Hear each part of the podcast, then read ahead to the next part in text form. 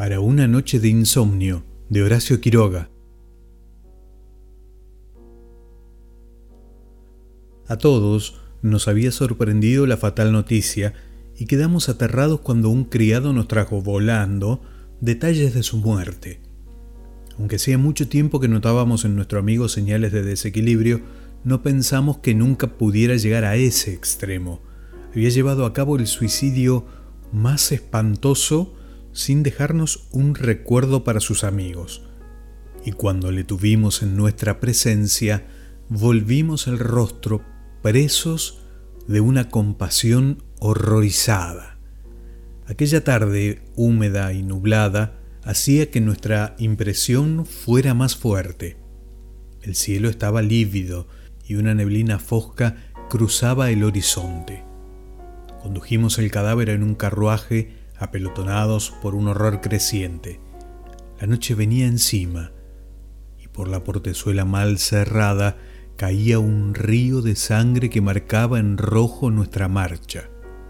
Iba tendido sobre nuestras piernas y las últimas luces de aquel día amarillento daban de pleno en su rostro violado con manchas lívidas. Su cabeza se sacudía de un lado para otro.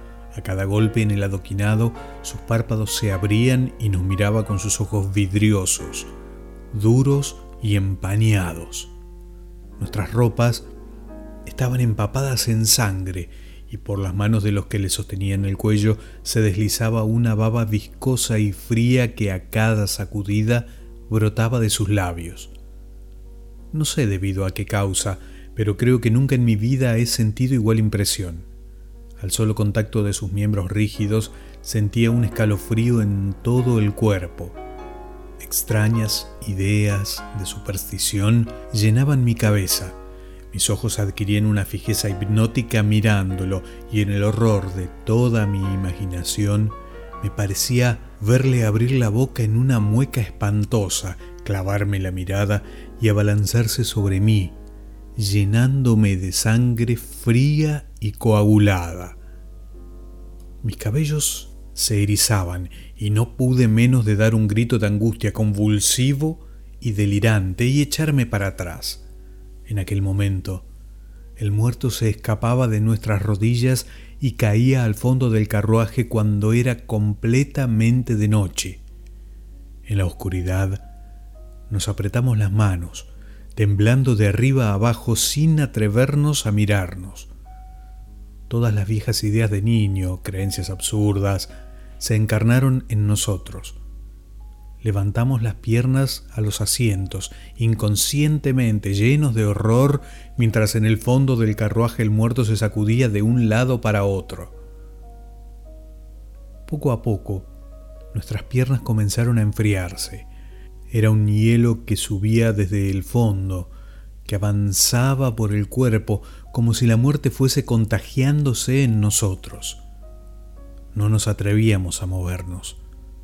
De cuando en cuando nos inclinábamos hacia el fondo y nos quedábamos mirando por largo rato en la oscuridad, con los ojos espantosamente abiertos, creyendo ver al muerto que se enderezaba con una mueca de delirio, riendo, mirándonos, poniendo la muerte en cada uno, riéndose. Acercaba su cara a las nuestras.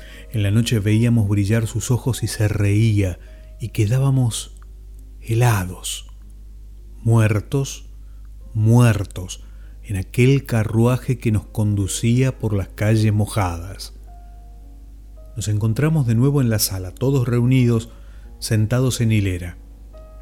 Habían colocado el cajón en medio de la sala y no habían cambiado la ropa del muerto por estar ya muy rígidos sus miembros.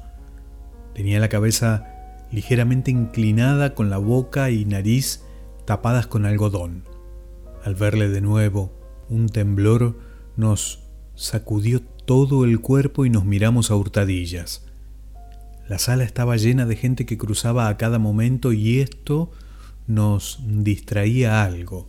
De cuando en cuando solamente observábamos al muerto hinchado y verdoso que estaba tendido en el cajón. Al cabo de media hora sentí que me tocaban y me di vuelta. Mis amigos estaban lívidos. Desde el lugar en que nos encontrábamos el muerto nos miraba. Sus ojos parecían agrandados, opacos, terriblemente fijos. La fatalidad nos llevaba bajo sus miradas sin darnos cuenta, como unidos a la muerte, al muerto que no quería dejarnos. Los cuatro nos quedamos amarillos, inmóviles, ante la cara que a tres pasos estaba dirigida a nosotros, siempre a nosotros. Dieron las cuatro de la mañana y quedamos completamente solos. Instantáneamente el miedo volvió a apoderarse de nosotros. Primero un estupor tembloroso, luego una desesperación desolada y profunda, y por fin una cobardía inconcebible a nuestras edades, un presentimiento preciso de algo espantoso que iba a pasar. Afuera la calle estaba llena de brumas, y el ladrido de los perros se prolongaba en un aullido lúgubre. Los que han velado a una persona y de repente se han dado cuenta de que están solos con el cadáver, excitados como estábamos nosotros, y han oído de pronto llorar a un perro, han oído gritar a una lechuza en la madrugada de una noche de muerte, solos, con él, comprenderán la impresión nuestra. Ya sugestionados por el miedo y con terribles dudas, a veces, sobre la horrible muerte del amigo. Quedamos solos, como he dicho, y al poco rato un ruido sordo como un barboteo apresurado recorrió la sala. Salía del cajón donde estaba el muerto. Allí, a tres pasos, le veíamos bien levantando el busto con los algodones esponjados, horriblemente lívido, mirándonos fijamente, y se enderezaba poco a poco apoyándose en los bordes de la caja mientras erizaban nuestros cabellos, nuestras frentes se cubrían de sudor, mientras que el barboteo era cada vez más ruidoso y sonó una risa extraña, extrahumana, como vomitada, estomacal y epiléptica, y nos levantamos desesperados y echamos a correr, despavoridos, locos de terror, perseguidos de cerca por las risas y los pasos de aquella espantosa resurrección. Cuando llegué a casa, abrí el cuarto y descorrí las sábanas, siempre huyendo.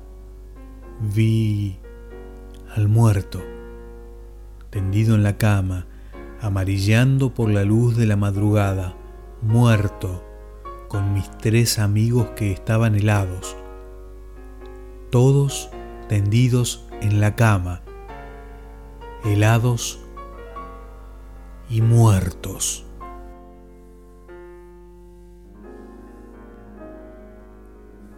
Del libro Cuentos de Horacio Quiroga para una noche de insomnio.